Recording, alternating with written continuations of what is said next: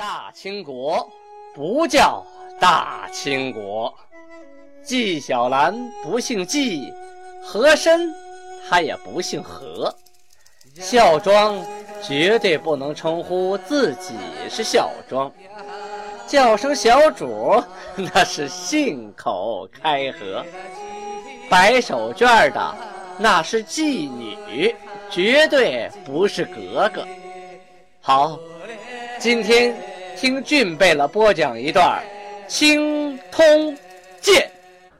听众朋友们，大家好。上次呢，我们讲到清太祖天命八年，农历的癸亥年，公元一六二三年五月份，啊，努尔哈赤赐给杨古力一等总兵官的官职，啊，就等于这总兵官是做到头了，一等总兵官，杨古力。上次我们说了，十四岁啊，为父报仇，手刃仇家，还当时吃掉了人家的鼻子和耳朵。努尔哈赤听说了，嘿，这小伙子真够勇猛的啊！从此啊，就喜欢上了他，而且逐渐的增加了对他的信任。等他长大以后啊，就把自己的女儿嫁给了杨古力，把杨古力招为了额驸。命令他呀，守鸭绿江江上。这个鸭绿江啊，跟鸭子绿水没关系啊，写成鸭绿江啊，读鸭绿江。它实际的意义是满语边界的意思啊，就是边界的江，边界的河。守鸭绿江，自从杨古力守在鸭绿江上，警备严密，无敢犯者啊，就是说，鸭绿江那边的朝鲜人是没一个敢过来的。害怕他。后来呀，征挥发的多臂城，这个故事咱们前文书讲过啊。所以啊，听青松剑您不能断章取义、半道听，一定得从头听。如果忘了前面的故事，您再翻回去再听一次啊。这样的话，历史在您脑子里就形成了一条线。这个多臂城啊，就是今天吉林省海龙县啊那个境内啊。阻于大水，就是说遇到大河了啊！所有的兵丁啊，都哎呀，这么大的河，这样跳下去不淹死了吗？没人敢过。后来杨古力啊，一个人跳进大河里头，率先渡过了大河。大家一看，这人都过去了，那我们差什么呀？啊，这都跟着过去了。后来呀，大功而返，大获全胜，在曲纳音部和朱舍里路，还有安楚拉库路。在这些战斗当中啊，杨古力都立有卓著的战功。哈达部的蒙古补路啊，啊也十分欣赏他，经常派人呢给他送点东西啊，找人呢游说他啊，你到我这边来吧，给你的待遇肯定比那边好啊，给你这个给你那个。这个杨古力呀，不为所动。乙亥年，农历乙亥年是一五九九年啊。努尔哈赤征讨哈达部的时候，啊，攻克了哈达城。杨古力是率先第一个登城的，而且生擒了蒙古补路，立了大功。农历丁未年一六零七年啊，杨古力奉努尔哈赤的命令。啊率领三百人护送准备投靠建州的非幽城的百姓，回来的路上啊，遇到乌拉部的一万人马啊，拦路抢劫，说白了就截着这个路不让你过去。你路过乌拉部，那你留下买路财。这个杨古力呀，当时对这个三百人说呀：“与其死于疾病。”不如死于阵前呐！今天不就是要打仗的时候了吗？我们不要临敌了吗？难道我们准备回去死于疾病吗？于是啊，一人持着长矛啊，骑着马，率先冲入了敌军。结果呢，这三百人还真胜了。此后啊，灭挥发，征乌尔古臣啊，就今天俄罗斯。滨海边区的比金河流域，还有木伦路。木伦呢是黑龙江省木林县境内啊，吞并乌拉啊，整个大大小小各种战役，他都建有奇功啊。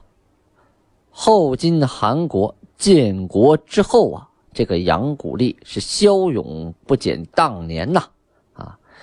萨尔浒之战，他与贝勒阿巴泰争先追敌呀啊，先破了借藩的明军，当天晚上还攻击了上尖崖的啊明军部队。努尔哈赤啊，曾有命令说：“有伤者勿往。”是说呀，你呀受了伤了，就不要再去打仗了，回来好好治伤。一般人一想，那我受了伤了，正好啊，捡条命是吧？哎，躺在家里养伤，待遇也好多舒服啊。这个杨古立啊，唯独不肯留在后方啊，他啊，把自己受伤的腕子啊、手腕子、胳膊给缠上了，率着十牛路的兵啊，从高往下袭击明军的大营，还真把明军。大营给冲破了，后来取铁岭，遇到蒙古宰塞的兵马啊，把宰塞打败了。这些故事我们不细说，因为前边呢都说过。天命六年（一六二一年）的时候，大兵攻取沈阳，啊，沈阳城是城坚壕深啊，我们曾经介绍过，那多少道深壕啊！众军兵啊，到了城外，肝儿都颤了。杨古立拔刀。挥本旗的兵啊，直接冲入敌军阵地，就把敌军在城外的兵啊，就给打败了。沈阳城一破呀，就乘胜取了辽阳。在攻打辽阳的时候啊，这个杨古立也没有躺在功劳簿上，也没说我主动去守沈阳吧，没有啊，又再次冲锋陷阵，奋勇争先呐。到了今天呢，努尔哈赤决定好好的啊。表扬一下，好好的犒劳一下这个杨古立，呃，给他定的位置是多高呢？啊，说仅次于八贝勒下，同左翼兵，授一等总兵官职，子孙是世袭罔替呀。除大逆罪外，什么是大逆罪？就是叛国了啊。其他过失犯罪。虽犯死罪不诛啊，你犯了死罪都可以不杀；犯积没家产罪不抄啊，你就犯了抄家的罪，不抄你，仅以一千二百零五两银子抵罪。你看看有整有零的，就你犯了多大的罪，你只要不是造反啊，仅以一千二百零五两银子，这不知道是怎么算出来的啊。但是是有零有整啊，清清楚楚，这官可不小了。八大贝勒之下呀，同左翼兵，左翼兵四个旗的兵马呀，啊，受一等总兵官，这可了不得！而且子孙是世袭罔替，这个官衔，这个享受这个待遇啊，你儿子、你孙子，往下一直传下去。也就是说呀。你杨古立的子子孙孙以后，不管他们有没有成就，我们国家都养着他们，啊，跟你一样的待遇。你的付出，你的功勋，足以恩泽你全部的后人了。人呐，和人不一样啊。初七日的档案记载，前几天努尔哈赤刚讲了杨古立，可是呢，今天努尔哈赤又怒斥。李永芳，啊，说起李永芳，大家都知道哈，他是汉军里边，就是明朝的啊官员里第一个投降金国的。啊，那时候还不叫金国的啊，就第一个投降建州女真、投降努尔哈赤的，他是抚顺城的。长官，整个抚顺城是归他管，当时他带领军兵第一个投降努尔哈赤，然后跟着回到建州，抚顺城一把大火烧没了。这个李永芳啊，是天命三年（一六一八年）降金啊，后来呀颇受眷顾啊，娶了贝勒阿巴泰的女儿，称为抚西额驸。哎，这个抚西是什么意思啊？有人说是不是抚顺啊？翻译错了，不是啊。乾隆年间就有这么个事儿啊，有个大臣啊说抚顺怎么怎么样，然后呢，乾隆呢？皇帝就罚了他一个月俸禄，说你这不靠谱了，抚顺那个地方，我们有名字，叫伏羲活吞。叫伏羲活吞，不是说我们舌头大啊，发不明白抚顺这个音。它抚顺什么意思？是安抚，使我们啊祥顺。我们伏羲什么意思？是剃头的意思啊。满语伏信比剃头。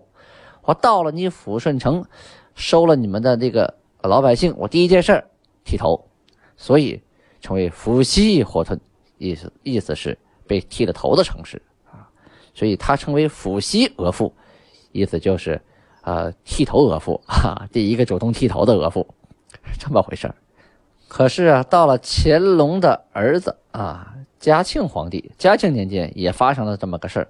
有位大臣呢，啊，上提奏本章的时候写了“抚西火吞”，啊，这个嘉庆皇帝不高兴了，明明叫抚顺，你怎么叫他抚西火吞？这什么舌头啊？罚你一月俸禄，得。哎呀，结果他爹说的事儿啊。他自己不知道啊，其实也不是他爹说的事儿，所以说那个时候啊，这个信息的沟通啊，真的啊，不如现在这么这么好。说查个百度，大家都知道了；翻个字典都知道了，没有啊。所以有些事情啊，是历史啊造成的笑话，挺有意思。咱们书归正传啊，这个抚西额父，金国取辽沈，这个李永芳啊。也是屡建功绩呀啊！后来受了三等总兵官。辽沈陷落之后啊，民兵退守广宁，努尔哈赤啊挥军南进，分掠各城各铺啊。东山的矿徒啊顽强抵抗。前面书说过啊，有一些在山里开矿这些人呢啊，一有钱，二呢呃兵强马壮，而且呢据险。易守难攻，李永芳啊率兵去镇压，镇压对方不服啊，啊也不愿意投降金国，不愿意剃头啊。当时是留头不留发，留发不留头啊，所以不愿剃头带来的就是掉脑袋呀，杀戮是十分惨烈呀。后来呢，他又带兵啊屠戮了镇江，就是现在的虎山长城。说了这么多呢，也说明啊，他对努尔哈赤来说也是比较忠心的，也立了不少战功的。为了努尔哈赤打天下，呃，手也挺狠呐。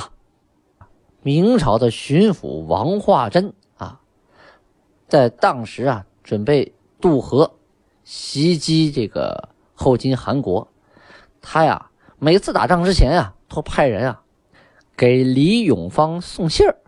啊，他为什么给他送信呢？因为啊，他毕竟以前是明朝的官员啊，他给他送信啊，就晓之以情，动之以理，意思是说，哎，你虽然你啊，你投靠了这个金国，但你也是迫不得已，对吧？为了百姓，现在我们大军准备打回来了，你做内应啊，既往不咎，还给你呃记功，就是说白了呢，他这个信呢有两个目的，一个呢，李永芳啊，真的有。呃，回归的心，那就有了内应；如果没有的话，那这个信就是离间之计呀。这离间计就这么玩的啊。当然了，这个信被努尔哈赤知道了，免不了怀疑他呀。就算是你啊，没跟这个王化贞啊有什么勾搭呀，但是也会容易被人家啊被人家怀疑呀。你咋不给我写信呢？是不是？哎，这李永芳啊，他是假装答应了王化贞，暗中啊。联络了王化贞的心腹，啊，中军孙德公谋叛。这故事咱们前面说过啊，最后吓得这个王化贞没打呢啊，就就逃跑了，致使金国的部队呀啊，很轻易的就拿下了辽北重镇广宁城啊。金军取了广宁之后啊，努尔哈赤嘉奖李永芳忠心效力啊，颁给他敕书。免死三次，说白了呢，这三道敕书啊，就是三张免死金牌呀，啊，这个挺有用啊，哈。后来呀，传闻富州就是富县西北的人呢，又复叛，复叛就是原来投靠你了，后来又叛变了。努尔哈赤啊，欲派兵前往，就说你这复叛了，我那必须得把你们灭了，呃，杀鸡儆猴嘛。这个李永芳啊，当时进言说呀：“这个传言不实啊，咱们不要轻易动兵。一动兵的话，到那儿那一顿砍杀，估计就剩不了几个人了，是吧？万一杀错了，那影响也不好啊。以后谁还来投靠啊？”努尔哈赤当时真听不进去呀，啊，生气了，下书啊，就给他下了封信，说：“西取抚顺，聂耳通达明理，故家收养。”弃夷骨肉，辽东汉人屡欲谋反，密信往来。我每欲查抄，因耳心向明，竟以欺瞒相见，叛逃而往。耳心始快，一旦决而诛之，耳心不切。耳若通明，但见北京城内河流血两次。各衙门古树被风连根拔起，此皆天势异象，尔能制止乎？今既养尔为婿，且蒙汉朝鲜皆已闻之，上治尔罪，恐为他人耻笑，故不予治罪，默然处之。然我心怨恨，乃书此由衷之言。好家伙，这段话什么意思啊？是说呀，努尔哈赤真的不高兴。必定啊，你是外来的啊，你不是女真人。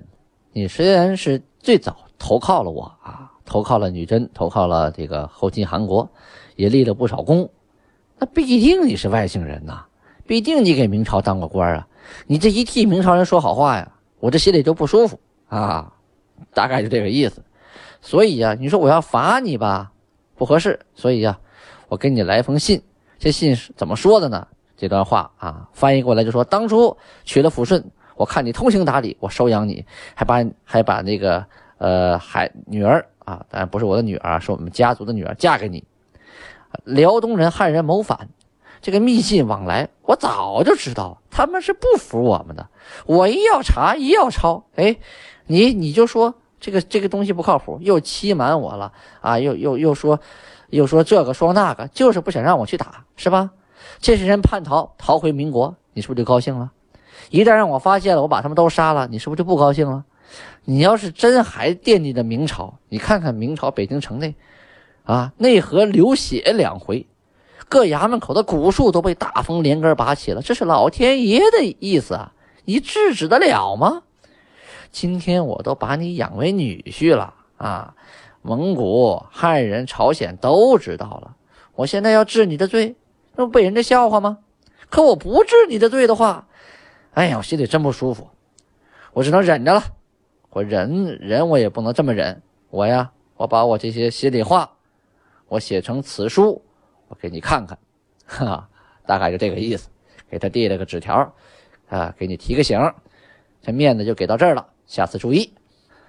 要说呀，这女真人呐，原来是渔猎民族啊，她跟蒙古不一样啊。蒙古是游牧民族啊，走来走去。这女真呢是渔猎民族，在山里边啊挖个地印子，弄个窝棚，或者半山腰上种点什么东西啊，然后到河里打鱼，就这么样。它是固定的居所啊，属于渔猎民族。后来呢，还有一半呢进行了农耕啊，逐渐的转化，开始学会农耕技术啊。所以这个民族啊，在那个呃原来那个地区啊，就是赫图阿拉呀，那个新宾的山里边啊，那边丘陵地带山山沟里头啊生活，相对来说呢，比以前生活条件有所改善。